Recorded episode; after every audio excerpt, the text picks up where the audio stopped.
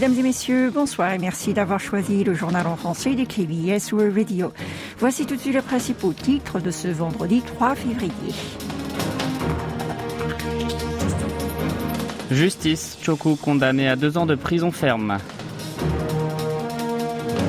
Débat social, faudrait-il augmenter l'âge limite pour la gratuité du titre de métro? Séoul sous pression accrue pour livrer des armes à Kiev.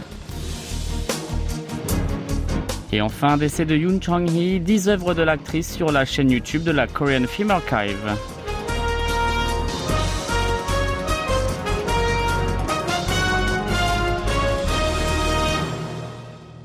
Premier verdict est tombé cet après-midi dans un feuilleton judiciaire qui a duré trois ans. Chuguk a été condamné à deux ans de prison ferme par le tribunal du district central de Séoul. L'ancien conseiller présidentiel et ministre de la Justice sous la présidence de Moon Jae-in a été inculpé en décembre 2019. Il a été soupçonné d'avoir facilité illégalement l'entrée de ses progénitures à l'université et permis à sa fille d'obtenir une bourse d'études douteuse. Au total, il a accumulé 11 chefs d'accusation, dont entrave au travail, falsification de documents et leur utilisation, corruption. En plus, l'ancien garde des Sceaux a été mêlé à une autre affaire en janvier 2020. Il a été accusé d'avoir abusé de son pouvoir lorsqu'il était conseiller présidentiel dans le but de faire lever la surveillance de la Chonwade sur l'ex-vice-maire aux affaires économiques de la ville de Busan, Yu Jae-soo. Le tribunal en première instance a validé la culpabilité de Chu pour la plupart des chefs d'accusation. Toutefois, la justice n'a pas ordonné de l'arrêter sur le champ dès le verdict, au motif qu'il n'est pas susceptible de détruire les preuves ni de prendre la fuite. L'affaire n'est cependant pas encore terminée. En effet, l'ancien ministre de la Justice a annoncé son intention de faire appel de ce jugement. En Corée du Sud, les personnes âgées bénéficient de la gratuité du métro à partir de 65 ans. Certains le remettent en cause en raison du déficit croissant que ce dispositif entraîne chez les collectivités locales. Hong Jun-pyo, le maire de la ville de Daegu, a annoncé hier que sa municipalité envisagerait de rehausser l'âge limite des seniors concernant la gratuité du métro de sorte qu'il passe de 65 à 70 ans. Aujourd'hui, c'est Oseun, celui de Séoul, qui lui emboîtait le pas. Selon le maire de la capitale, il est certes urgent d'augmenter les tarifs des titres de transport en commun concernant ce dossier, mais il est plus fondamental de revoir le système de la sécurité sociale, d'autant plus que le pays du matin clair connaît un vieillissement accéléré de sa population, dont un tiers sera bientôt seulement composé de personnes âgées. O a évoqué deux pistes de changement.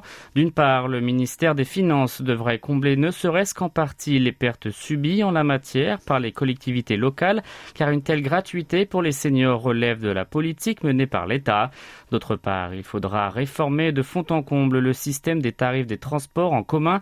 Pour cela, le maire de Séoul prévoit de lancer un débat social et politique pour déterminer dans quelle mesure il sera possible d'accorder une réduction ou une exemption selon les tranches d'âge, les niveaux de revenus et les horaires d'utilisation. Pendant ce temps-là, les associations écologistes ont demandé l'adoption de la version séoulienne d'un pass à 9 euros. Le comité de préparation du pass à 10 000 won a tenu ce matin une conférence de presse devant la gare de Séoul. Selon lui, cet abonnement mensuel au transport en commun permettra de résoudre les problèmes liés à la crise climatique tout en réduisant les dépenses de la classe populaire. Cette idée vient du succès estival des tickets de transport à bas prix en Allemagne. Entre juin et août 2022, non seulement ses habitants, mais aussi les visiteurs ont pu se déplacer en métro, tram, train et ferry en ne payant que seulement 9 euros par mois. Vous êtes à l'écoute du journal en français sur KBS World Radio.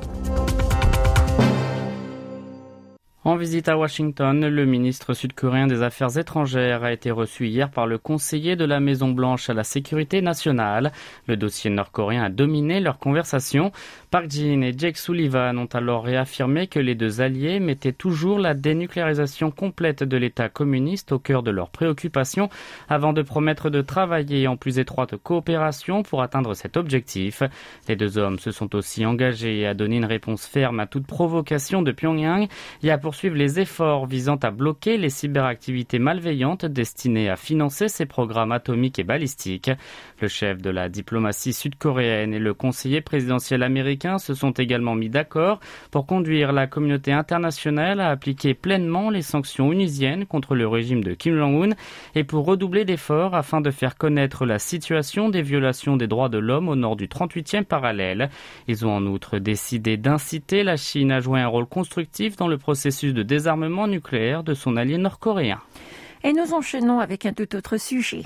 La pression internationale monte sur la Corée du Sud pour livrer des armes à l'Ukraine en guerre avec la Russie. C'est ce qu'a rapporté le Wall Street Journal. Dans un article publié hier, le quotidien américain a écrit que les ventes d'armes made in Korea s'accéléraient et que les États qui fournissent ces équipements militaires à Kiev portent désormais leur regard vers Séoul pour compléter leur stock de matériel. Et d'ajouter que la communauté internationale ainsi à présent le pays du matin clair accordé lui aussi une aide directe d'armements ukrainiens.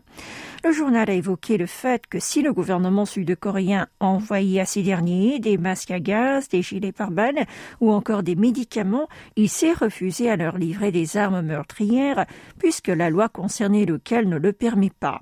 Selon le média conservateur, lors de son dernier déplacement à Séoul, le secrétaire général de l'OTAN a cependant exhorté l'administration Yoon à les offrir aux pays envahis. Le journal a également précisé que la Corée du Sud ambitionnait de devenir l'une des quatre grandes puissances mondiales en armement et qu'elle disposait d'un statut particulier sur le marché international. Depuis le début de la pandémie, les habitants du pays du matin clair recevaient une alerte catastrophe visant à les informer du nombre quotidien de nouveaux cas de contamination au Covid-19. Ce rituel est devenu désagréable pour certains au fur et à mesure que la situation épidémique s'est stabilisée. Ainsi, le gouvernement a recommandé aux collectivités locales de ne plus envoyer le bilan quotidien par SMS et de réserver l'alerte catastrophe aux informations réellement urgentes. C'est ce qu'a fait savoir le ministère de l'Intérieur et de la sécurité aujourd'hui. Selon lui, le document officiel en la matière a été transmis aux préfectures et aux mairies le 18 janvier. En conséquence, la plupart d'entre elles ont cessé depuis la fin du mois dernier d'envoyer à leurs administrés un texto contenant simplement l'évolution des nouveaux patients infectés par le coronavirus. D'après les statistiques du ministère, durant les trois dernières années, 145 000 SMS alerte catastrophe au sujet de l'épidémie ont été émis. Et un mot de cinéma pour terminer. Afin de rendre hommage à l'actrice Yoon Jong-hee qui s'est éteinte le mois dernier à Paris, la Korean Film Archive a préparé une rétrospective sur YouTube.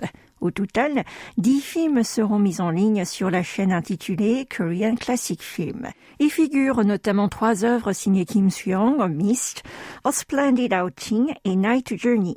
Il s'agit d'une excellente nouvelle, non seulement pour les fans de cette star du grand écran des années 70 et 70, mais aussi pour tous les amateurs du 7e art sud-coréen qui souhaitent la découvrir ou redécouvrir davantage la défunte, un grand lien avec la France, puisqu'il s'y a installé dans les années 70 pour faire des études de cinéma. Sur place, elle a épousé le pianiste de renommée internationale Pek Konu, notant qu'en 2011, elle a eu l'honneur de recevoir le titre d'officier de l'Ordre des Arts et des Lettres de la part du gouvernement français.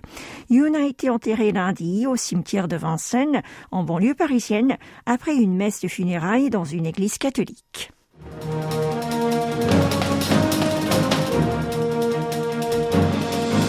C'est la fin de ce journal qui vous a été présenté par Oh Young et Maxime Lalo. Merci de votre fidélité et excellent week-end sur nos ondes.